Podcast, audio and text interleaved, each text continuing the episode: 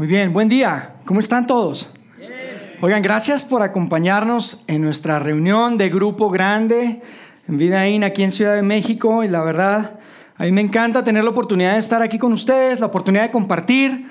Y sobre todo me emociona el compartir unos minutos juntos el día de hoy. La verdad es que me emociona porque la verdad es que yo no creo que sea una casualidad que tú estés aquí hoy en la mañana, este día. Yo no creo que sea casualidad, de verdad creo que Dios tiene un plan particular y personal para tu vida y el hecho de que tú estés aquí hoy definitivamente es parte de ese plan. Si tú estás aquí por primera vez, gracias por acompañarnos o si, si ya has estado con nosotros en algunas reuniones anteriores, tal vez es la segunda, tercera vez que estás acá con nosotros, yo quiero decirte que, que quiero que consideres este lugar tu casa. Nos encanta que nos acompañes, quiero que te sientas seguro, que te sientas cómodo, que, que, pueda disfrutar de la reunión, como ya decía Charlie hace un momento, pero sobre todas las cosas queremos que tú te sientas parte de lo que estamos haciendo juntos aquí, que es vida en Ciudad de México. Y, déjame repetirte algo, ahorita ya lo, mencionaba Charlie hace un momento, Vida IN es una organización que tiene iglesias al norte del país. Tenemos una iglesia en Monterrey, una iglesia en Saltillo. Entonces, esto que estamos haciendo cada 15 días, esto del grupo grande, no es como una... Una cosa rara, una cosa que estamos eh, explorando, un experimento para ver qué sucede. Literalmente hoy, cada semana hay miles de personas que se están reuniendo y son seguidores de Jesús y que precisamente, déjame te digo, están haciendo oración y están orando por nosotros, le están pidiendo a Dios por ti y por mí, por lo que estamos haciendo aquí, para que muy pronto podamos ser una iglesia, que muy pronto podamos ser una comunidad que genuinamente pueda tener influencia y que podamos tener un impacto en nuestra ciudad. Así que gracias de verdad por ser parte de Vidaín, por estar aquí esta mañana. Estamos súper entusiasmados por lo que viene en los próximos meses para nosotros y estamos seguros que Dios tiene algo súper, súper importante y padrísimo para, para, nuestra, para nuestra comunidad. Y mira, en esta onda de, inicio de año, ya estamos casi terminando enero, de las 12 monedas que nos da cada año, ya se nos acabó una, este, pero aún así todavía tenemos la mayor parte del año hacia el frente. Yo hoy quisiera que habláramos de responsabilidad. Y hoy en particular no nos pusimos muy misteriosos, probablemente se han dado cuenta, en muchas ocasiones titulamos los mensajes y, las reuniones con, títulos así, este, pues como intrigantes. Queremos siempre que, la gente se, pregunte de qué se trata, de qué va a hablar, ¿no? Pero hoy dijimos, nada, vamos a decirle simplemente de qué se trata. Y lo que quiero que hablemos es de tomando la responsabilidad, asumiendo la responsabilidad por nuestra vida. Y eso es algo que creo que nos pone en contexto, y yo quisiera que pudiera poner en contexto nuestra vida de cara al año que, tenemos enfrente, por lo menos a los 11 meses que le quedan a este 2019, y creo que esto va a ser muy importante para cada uno de nosotros. Y yo quisiera que arrancáramos haciéndonos una pregunta, y es una pregunta que probablemente alguien te ha hecho. Es una pregunta que probablemente te le hizo un maestro o, o tus padres en algún momento, pero tal vez, y muy probablemente pocas veces te la has hecho a ti mismo. Y la pregunta es la siguiente, ¿estoy asumiendo la responsabilidad de mi vida? Estoy asumiendo la responsabilidad de mi vida y lo que quiero que de mi vida y lo que quiero que hagamos juntos es que podamos decir en voz alta y nos preguntemos esta pregunta. Pero quiero que después de decir estoy asumiendo la responsabilidad de mi vida, quiero que le agreguemos una segunda parte, una segunda pregunta, que es la clave. Vamos a decir, ¿en serio? ¿Les parece? A las tres vamos a decirlo en voz alta y vamos a preguntarnos, estoy asumiendo la responsabilidad por mi vida. ¿Les parece? Vamos a decir una, dos, tres. Estoy asumiendo la responsabilidad de mi vida. ¿En serio? A ver, la segunda parte es la clave. Vamos a decirlo otra vez, ¿les parece? Vamos a hacer una pausa, ¿cómo le hicieron? Y después vamos a decir, en serio. Una, dos, tres. Estoy asumiendo la responsabilidad de mi vida. ¿En serio? Y los que son aquí padres de familia o que tienen hijos jóvenes, probablemente ya les está gustando esto. Dicen, ¿dónde me encantaría que mi hijo esté aquí? Porque es un irresponsable. No, no es cierto. O alguien, probablemente estás pensando que debería escuchar porque este es un buen tema para, para, para oír. No te preocupes, le puedes mandar el podcast después. Pero fíjate, lo interesante de esto, de que tú tal vez estás pensando en alguien más, es que la irresponsabilidad Así como muchas otras cosas en la vida, así como los celos, así como las envidias, es algo que difícilmente encontramos en el espejo.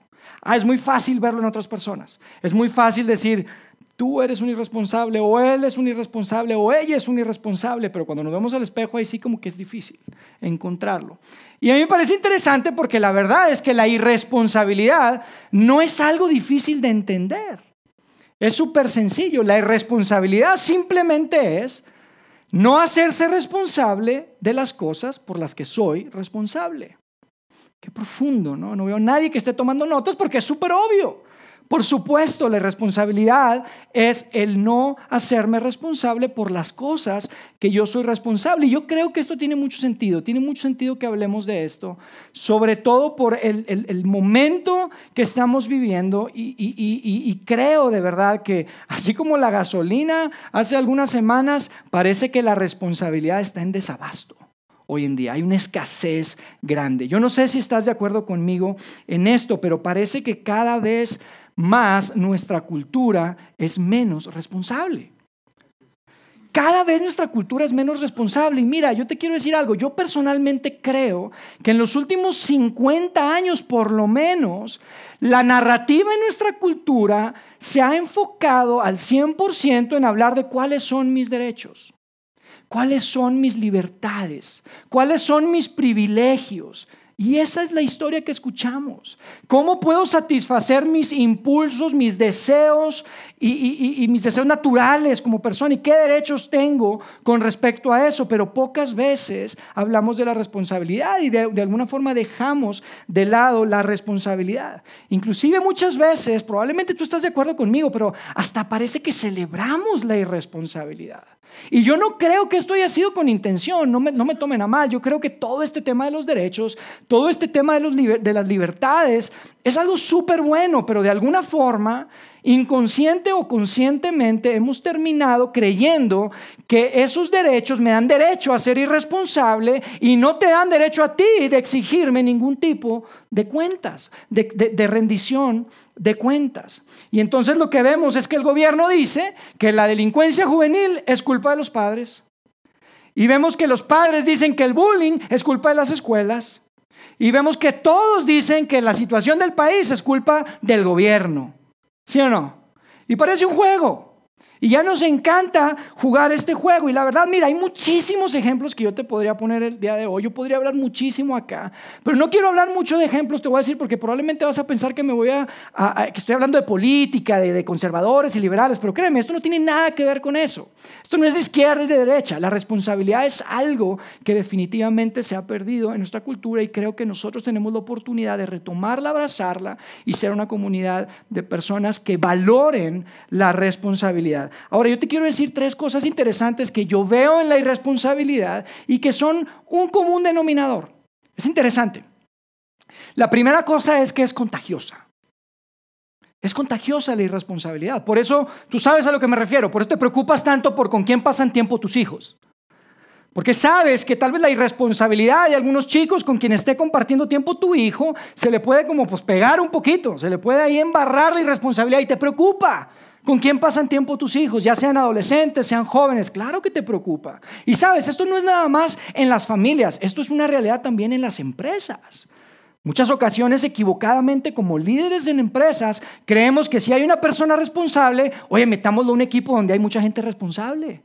Y de esa forma pues le va a ayudar. Las estadísticas dicen que eso es completamente opuesto, ¿sabes? Si tú pones una persona irresponsable en un equipo de personas responsables, lo que va a pasar va a ser al revés, y les va a contagiar la irresponsabilidad, no al revés. La primera cosa es que la irresponsabilidad es contagiosa y tenemos que estar conscientes de eso. Otra cosa que es verdad de la irresponsabilidad y que realmente no es exclusivo de la irresponsabilidad, sino de verdad en muchas cosas, así funciona el mundo, es que lo que se, lo que se celebra se repite. Lo que se celebra se repite, es verdad en tu familia, es verdad en tu empresa, es verdad en un, país. Si nosotros celebramos los derechos de la gente a ser irresponsables sin tener ningún tipo de rendición de cuentas y celebramos eso, eso se va a repetir. Y eso es parte de lo que creo que está sucediendo hoy en día en nuestra cultura. Y en tercer lugar, hay algo interesante que, que tú lo sabes, no es algo nuevo, no es algo que tú vas a decir, ah, mira, nunca había pensado en eso. Tal vez sí lo has pensado, pero pocas veces sale a la luz. Y es que siempre que hay alguien que es irresponsable, siempre que hay una persona, un grupo de personas, una familia, una empresa que cae en la irresponsabilidad, alguien más tiene que venir para resolver el lío y, y arreglar el problema que esa persona creó. Y hablemos de forma individual. Cada vez que hay alguien, un individuo que es irresponsable, realmente lo que está sucediendo es que alguien más va a tener que venir a tomar la responsabilidad que esa persona dejó de lado. Porque amigos, la irresponsabilidad no es una cosa neutral. No es una cosa individual, no es una cosa personal, es un tema de comunidad, es un tema de, es algo colectivo. Tiene un impacto que va más allá de simplemente lo que yo creo. Saben, hace algunos años escuché a un gran líder a quien yo admiro mucho eh, compartir algo que él hacía con sus hijos y yo lo empecé a practicar también con mis hijos hace algunos años. Y, probablemente van a pensar que soy muy mal padre, pero como quiera les voy a contar este, lo que hacía con mis hijos. Y lo que, lo, que, lo que yo empecé a hacer con mis hijos era que cada vez que yo entraba en el, en el cuarto de mi hijo de mi hija, porque la verdad es, es una realidad esto que les voy a platicar en ambos, cada vez que entraba al cuarto de mi hijo de mi hija y que veía que estaba una toalla tirada, unos calcetines tirados o las pijamas tiradas, en lugar de decirle que viniera a recogerla o yo recoger, yo les llamaba al cuarto. Les decía, Eugenio, Isabela, mis hijos, ¿no? Voy a ver los dos para que no piensen que uno de los, dos son iguales. Y dice, hijo mío, ven para acá. Por favor, ven. Y entonces ya ven, ahí voy, papi, ahí voy, bien contentos. ¿no? Llegaban y apenas veían la toalla o lo que estaba tirado, decían, ah, sí, papi, ya lo voy a recoger. Yo decía, eh, no lo recojas, no lo recojas.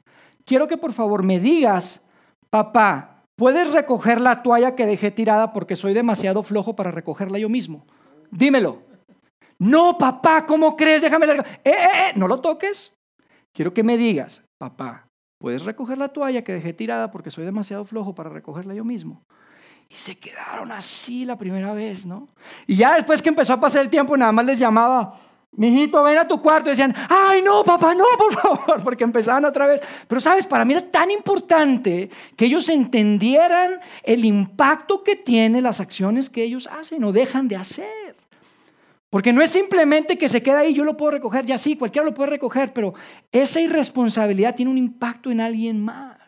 Y era tan importante para mí eso. Es una realidad, amigos. En esencia, cuando yo actúo irresponsablemente, lo que estoy haciendo es le estoy diciendo a alguien más, por favor, puedes recoger los platos rotos que yo dejé. Eso es lo que estamos haciendo. Le estamos pidiendo a otras personas que se encarguen de eso, ya sea en una relación, ya sea financieramente, ya sea físicamente, ya sea emocionalmente. En el área de nuestra vida que nosotros seamos irresponsables, lo que estamos haciendo, le estamos pidiendo a alguien más, hey, por favor ven a recoger el lío, lío que, estoy dejando aquí. Y si, no somos, si no somos responsables. Ahora, este es un tema que por supuesto no es nuevo. Yo les he hablado ahorita que nuestra cultura tiene años hablando, o digamos, este, eh, con esta tensión, el tema de la responsabilidad y los derechos humanos y todo este tema. Pero la verdad es que esto no es nuevo. Esto es algo que tiene muchísimos años. De hecho, existe desde que existimos como humanidad, desde que nuestra raza existió. Y yo lo que quiero que hagamos el día de hoy es que vayamos a un pasaje que está en un libro que forma parte de, las sagradas escrituras hebreas, lo que se conoce como el Tanaj, y es un libro que se llama Génesis. Y Génesis lo que quiere decir es origen. Y, en el Génesis, que es parte de lo que hoy conocemos como el Antiguo Testamento, que es la Biblia, este, se escriben y se describen los orígenes de muchísimas cosas, prácticamente de todo.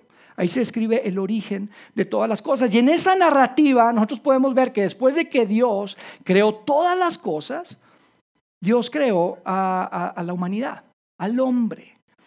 Y, yo quiero hacer una pausa aquí porque probablemente tú estás acá sentado y tú tienes diferentes miradas alrededor de este texto. Hay muchas personas que creen que este texto es simplemente un mito, una leyenda. Hay algunos otros que dicen, no, sí, pues es la forma arcaica de, de, presentar la creación, es una forma muy antigua de presentar la creación. Y hay algunos otros, como yo, que creemos que Adán y Eva genuinamente y realmente fueron dos personas que caminaron en nuestro planeta y que fueron los primeros. Y yo te voy a decir algo, independientemente que después podamos discutir científicamente cómo se explicamos los dinosaurios y una cantidad de cosas, la razón por la que yo creo que Adán y Eva fueron personas reales, históricas, es porque un, un, hombre llamado Jesucristo en el primer siglo los tomó a ellos como personas literalmente históricas. Y él en muchas ocasiones, Jesús, cuando tenía las multitudes y él les enseñaba, este, habló, de hecho en una ocasión cuando estaba hablando del matrimonio, utilizó e hizo referencia a Adán y a Eva como si fueran personas históricas. Entonces, en mi caso, mira, una persona que tiene la capacidad de predecir que se va a morir y predecir que va a resucitar en tres días, yo digo, mira, la verdad, lo que diga le creo. Y ese es el caso mío.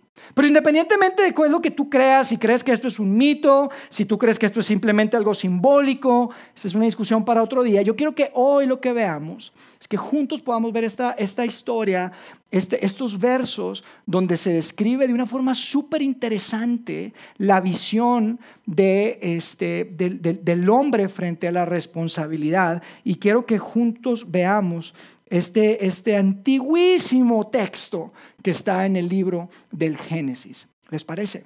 Vamos a leer en el capítulo 1, en el verso 27, y, y vamos a irlo comentando.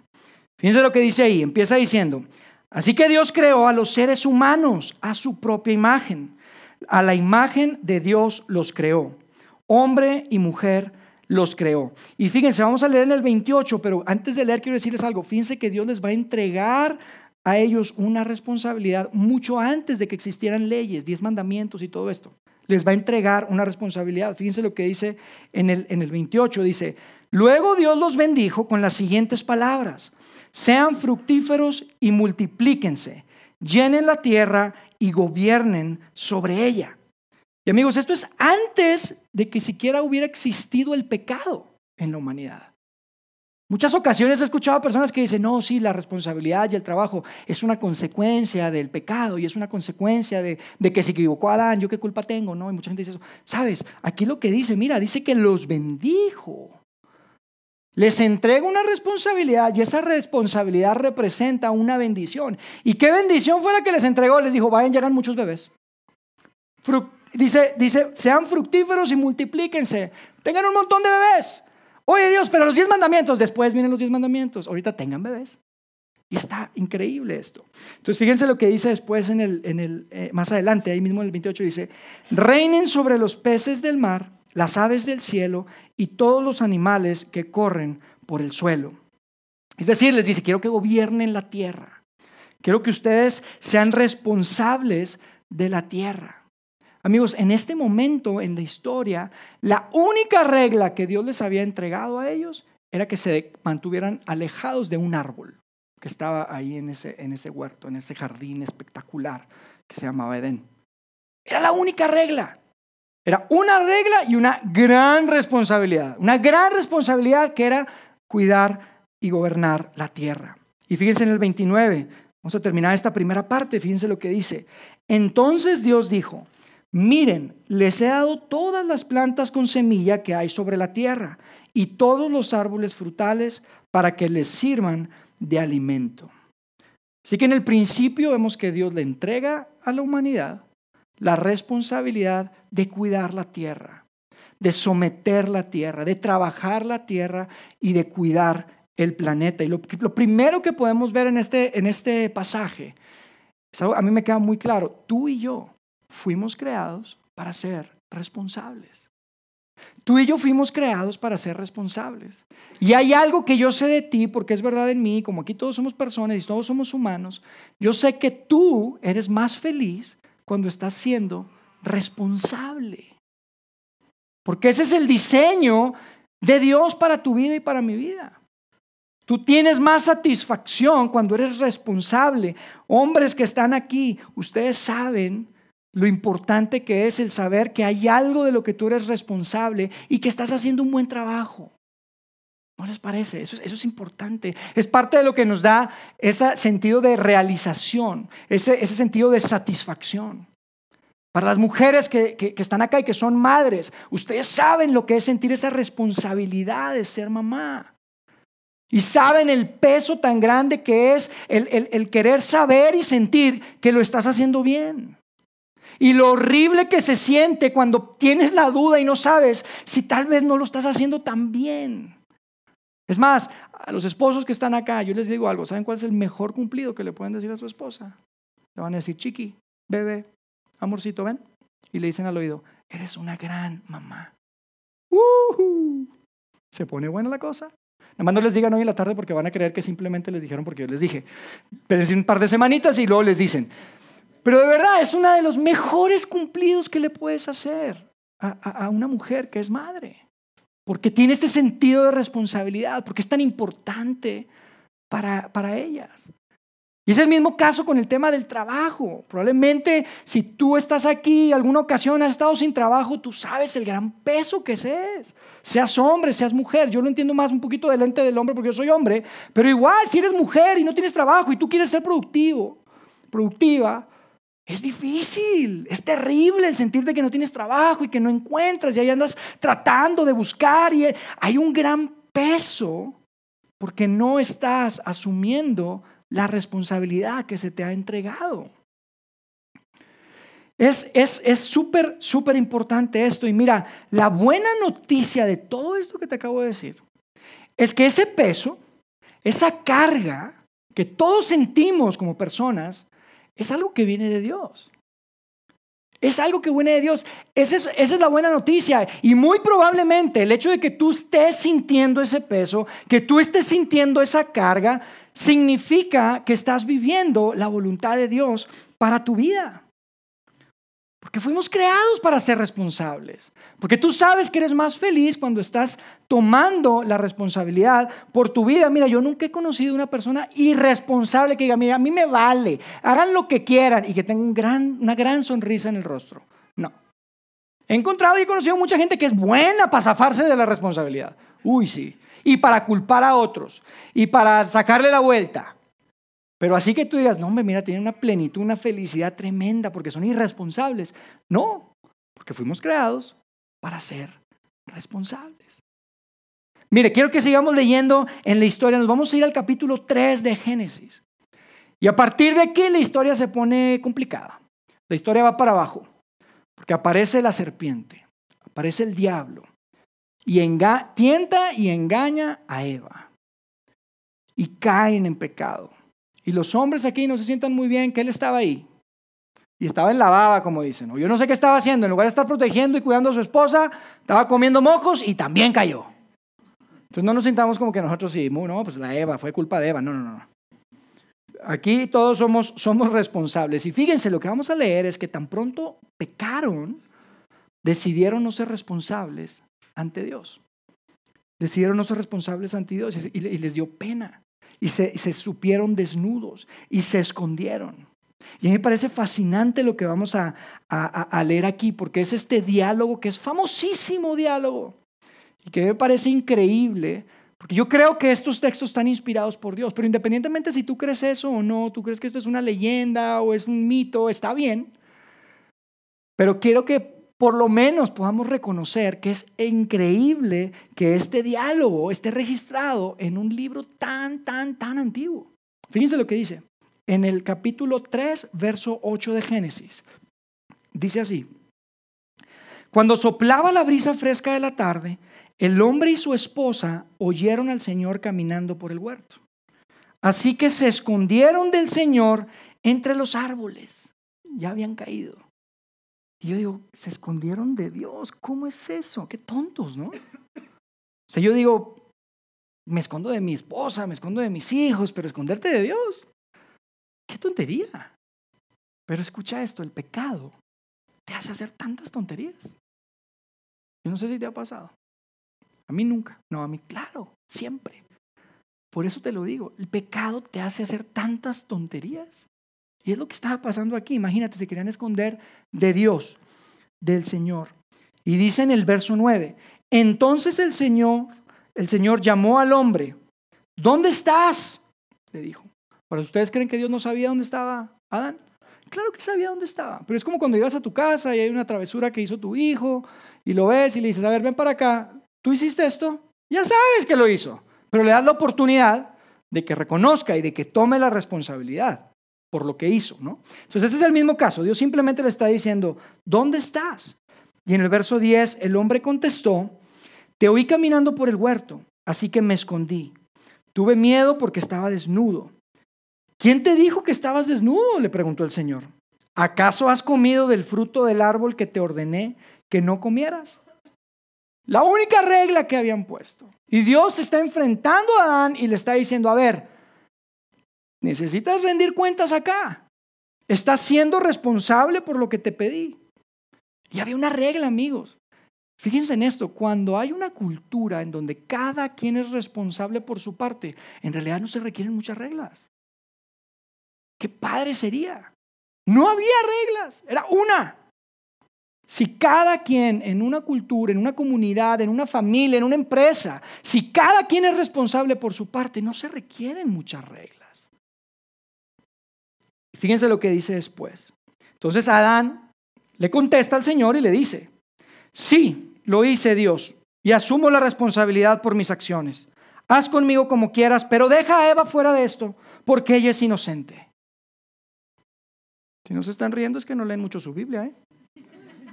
Deberían de leer la Biblia, porque ustedes nunca saben qué les puedo poner aquí arriba. Amigos, el mundo sería súper diferente si Adán hubiera dicho esto. Si estuviéramos viviendo otra cosa completamente diferente. Si Adán hubiera dicho eso. Eso no fue lo que, lo que él dicho, lo que él dijo, ¿no? Sería increíble que él hubiera dicho, ¿sabes qué? Sí, yo, tengo que defender la reputación y, y proteger a mi esposa. Pero fíjense lo que dijo en el 12. El hombre contestó, la mujer que tú me diste. No nada más embarró a la mujer, tú también, Dios.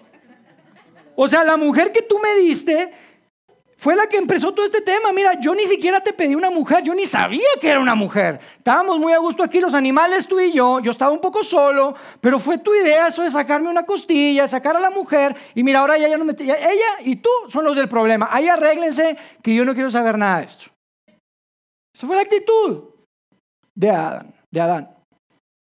Y ahora entiendes por qué es tan difícil el matrimonio.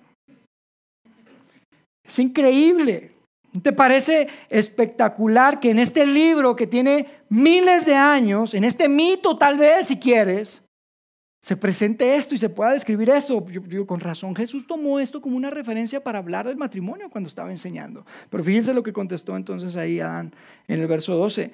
Dice, la mujer que tú me diste fue quien me dio el fruto y yo comí. Soy un pobre inocente. Entonces el Señor le preguntó a la mujer, ¿qué has hecho? La serpiente me engañó, contestó ella, por eso comí. O sea, tampoco es mi culpa, Señor. Entonces Adán le echó la culpa a la mujer y a Dios. Y la mujer le echa culpa a la serpiente. Y la serpiente está feliz.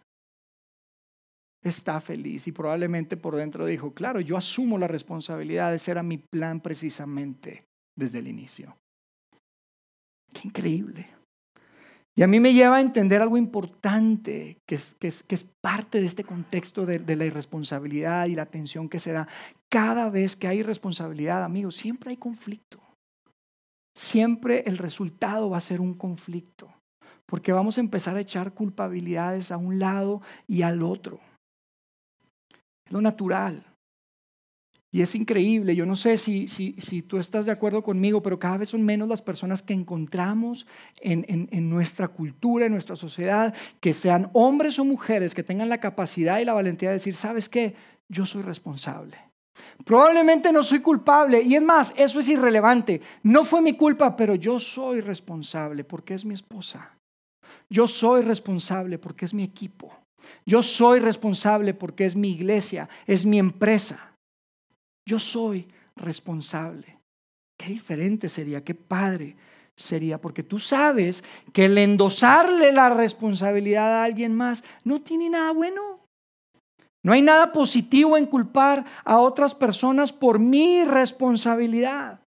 Yo no sé cuántas veces tú has dicho, mira, yo en mis 40 años nunca he dicho, oye, qué admirable esa persona, tan buena que es para culpar a otros. Nunca. Hoy tan buena que es para endosarle la responsabilidad a otra persona, para zafarse y escabullirse de la responsabilidad. Yo quiero contratarlo, lo quiero en mi equipo. Qué padre tenerte. Nunca. No tiene nada bueno la, irresponsabilidad y todos sabemos que nada ganamos culpando a otras personas. Y tal vez nunca habías pensado en esto, pero fíjate, la irresponsabilidad genera este conflicto y hay, hay, hay dos conflictos. Hay el conflicto externo, que es el del que hemos estado hablando, y hay el conflicto, conflicto interno. Y probablemente tú puedas convertirte y, ser una persona que es buenísima para manejar el conflicto externo, en donde te escabulles y culpas y haces y te zafas.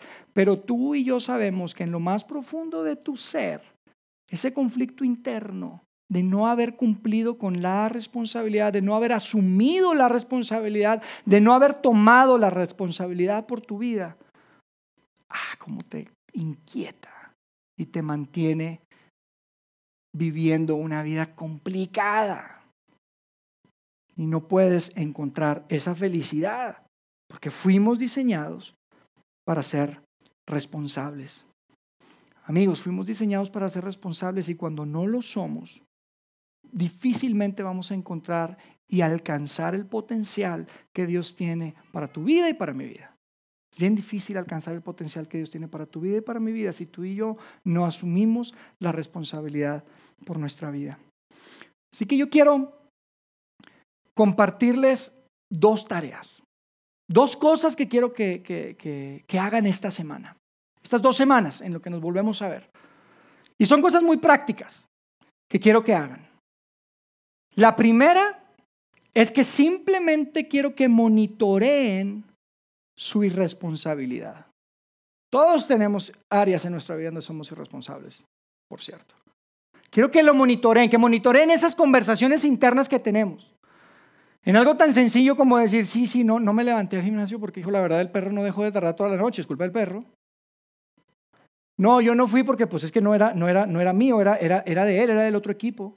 Y es que yo pensé que, y es que él dijo que, monitoreen esas conversaciones, monitoreen esas situaciones en las que estamos dejando de lado la responsabilidad y estamos optando por culpar o engañarnos o, sacarle la vuelta a nosotros mismos. Y cuando esté pasando la semana y que se acuerden y que digan, ay, sí cierto, estoy culpando a alguien, están en su mente ahí teniendo esa conversación, quiero que se hagan la pregunta. ¿Estoy asumiendo la responsabilidad de mi vida? ¿En serio? Y en serio es muy importante. Tienen que hacer la pregunta completa. ¿Estoy asumiendo la responsabilidad de mi vida en serio? Porque otra vez, cada vez que dejas de tomar la responsabilidad que te toca, lo que estás haciendo es decirle a otro, por favor, ven. Ven, ven, ven acá y quiero que limpies y que levantes la toalla. Quiero que levantes mi mugrero. Quiero que levantes mi desastre. Quiero que te encargues de los platos rotos que yo dejé. Eso es lo que estamos haciendo, consciente o inconscientemente. Es la primera cosa que quiero que hagan. Porque acuérdense, la irresponsabilidad no es neutral. La irresponsabilidad es colectiva y tiene un impacto más allá de nuestras propias vidas. Esa es la primera cosa. Monitoreen, todo el tiempo estemos monitoreando. Si en cada situación nos empezamos a tener esa conversación interna, ese diálogo del tal vez del diablito y el angelito, acuérdense, estoy asumiendo la responsabilidad de mi vida en serio. Súper importante. Ahora, la segunda cosa que quiero que hagan es algo muy práctico, súper práctico. Y esto, y esto este, requiere que te sientes un poquito, tal vez que hables con alguien. En cada situación en tu vida, en donde hay caos, en donde hay un lío, en donde hay un problema, quiero que te sientes y dibujes simplemente en una hoja un círculo como el que vamos a poner acá. Hay un círculo. Y ese círculo representa la responsabilidad por la situación que estás viviendo y por la situación que estás atravesando. Ese círculo representa toda la responsabilidad. Y la verdad es que siempre hay más personas que tienen, digamos, un rol en esas situaciones, que tienen responsabilidad en esas situaciones. Y yo sé que en tu mente, tu conversación, cuando dibujes ese círculo, lo que vas a decir es, mira, mi responsabilidad es solo esta partecita y la van a poner ahí. Y está bien, la verdad es que yo estoy seguro que ninguno va a poner una parte más grande que esa. Siempre van a poner así, mi responsabilidad es esta partecita, de todo lo que está pasando, de todo el lío, de todo el problema, esa es mi responsabilidad. Quiero que hagan ese, ese, pastelito, aunque sea chiquitico. y que piensen en cómo van a asumir su responsabilidad. Independientemente de que el otro aparte está muy grande y quieren ya ir, pero es que qué sentido tiene enfocarme en ese pedacito tan chiquito si es tan grande la responsabilidad del otro.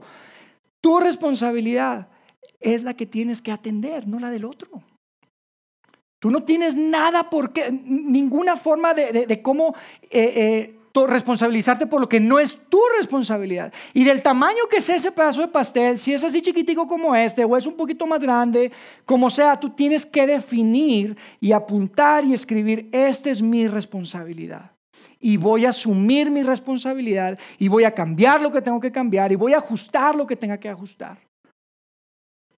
Es un súper buen ejercicio, amigos, súper bueno. Te tienes que sentar, tal vez tienes que tener una conversación porque la verdad es que esas conversaciones siempre se enfocan en lo parte azul. ¿A poco no? Déjame te cuento, lo que pasa es que pasó esto y mira, todo esto es culpa de él. Él hizo esto, él dejó de hacer lo otro, él... ¿Y tú qué? Compadre, no tengamos miedo. Asumamos la responsabilidad por nuestra vida. Esto es algo que puede cambiar por completo la dinámica en nuestras familias, cambiar por completo la dinámica en nuestro trabajo, cambiar por completo nuestra vida. Y la mirada que tengamos de este año hacia adelante puede ser muy diferente si tenemos la oportunidad de genuinamente asumir la responsabilidad por nuestra vida. Así que esa es la tarea. Ojalá todos puedan monitorear esas conversaciones hacer su pastelito, definir su responsabilidad y tomar y tomar acciones. Ojalá que lo puedan poner en práctica. Saben, parte del color que nosotros queremos tener acá en este lugar y esto que estamos haciendo juntos, esta iglesia que vamos a formar, es que siempre podamos aplicar lo que, lo que aprendemos. Nosotros creemos firmemente en la enseñanza bíblica práctica. ¿Qué significa práctica? Que, que, lo, pones, lo pones en práctica. Que no es simplemente el conocimiento, porque de nada te sirve saber de, de, cómo, cómo, hacer ejercicio y cuáles son los tipos de ejercicio que puedes hacer para, para los brazos o para las piernas si no haces nada. De nada te sirve tener un, una biblioteca llena de libros si nada más los tienes ahí y no los lees. De nada sirve y para nosotros es tan importante y por eso quiero cerrar con esto, porque, porque de verdad nuestro corazón es que, que, que, lo que nos defina acá no necesariamente sea porque no, mira, es, es tan profundo lo que emprendemos ahí, mira, es tan profundo que ni le entiendo. No, nos interesa ser claros, nos interesa que lo que podamos compartir acá sea práctico.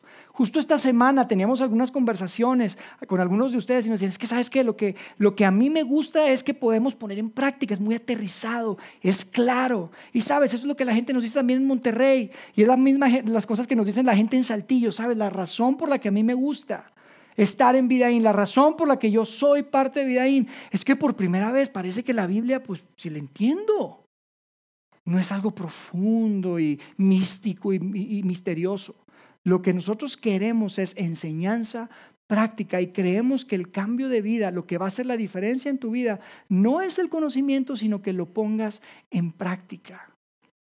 Eso es parte de nuestro color y es parte de lo que vamos a seguir haciendo siempre.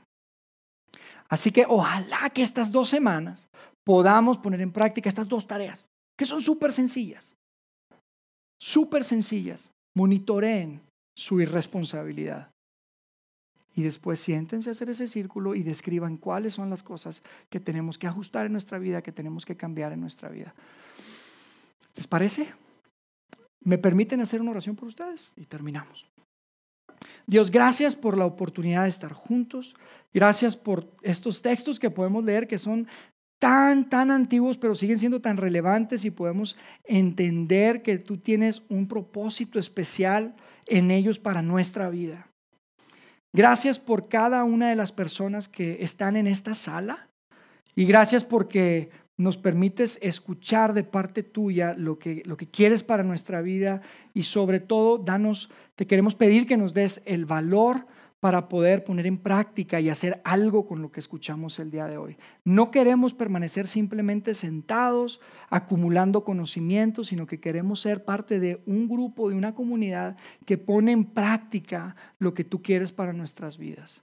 Gracias porque podemos compartir este tiempo, estos minutos. Y yo te pido por cada una de las personas que están aquí, que, que, ya están pensando en esas situaciones, en esas áreas de su vida en las que tienen que asumir y tomar la responsabilidad.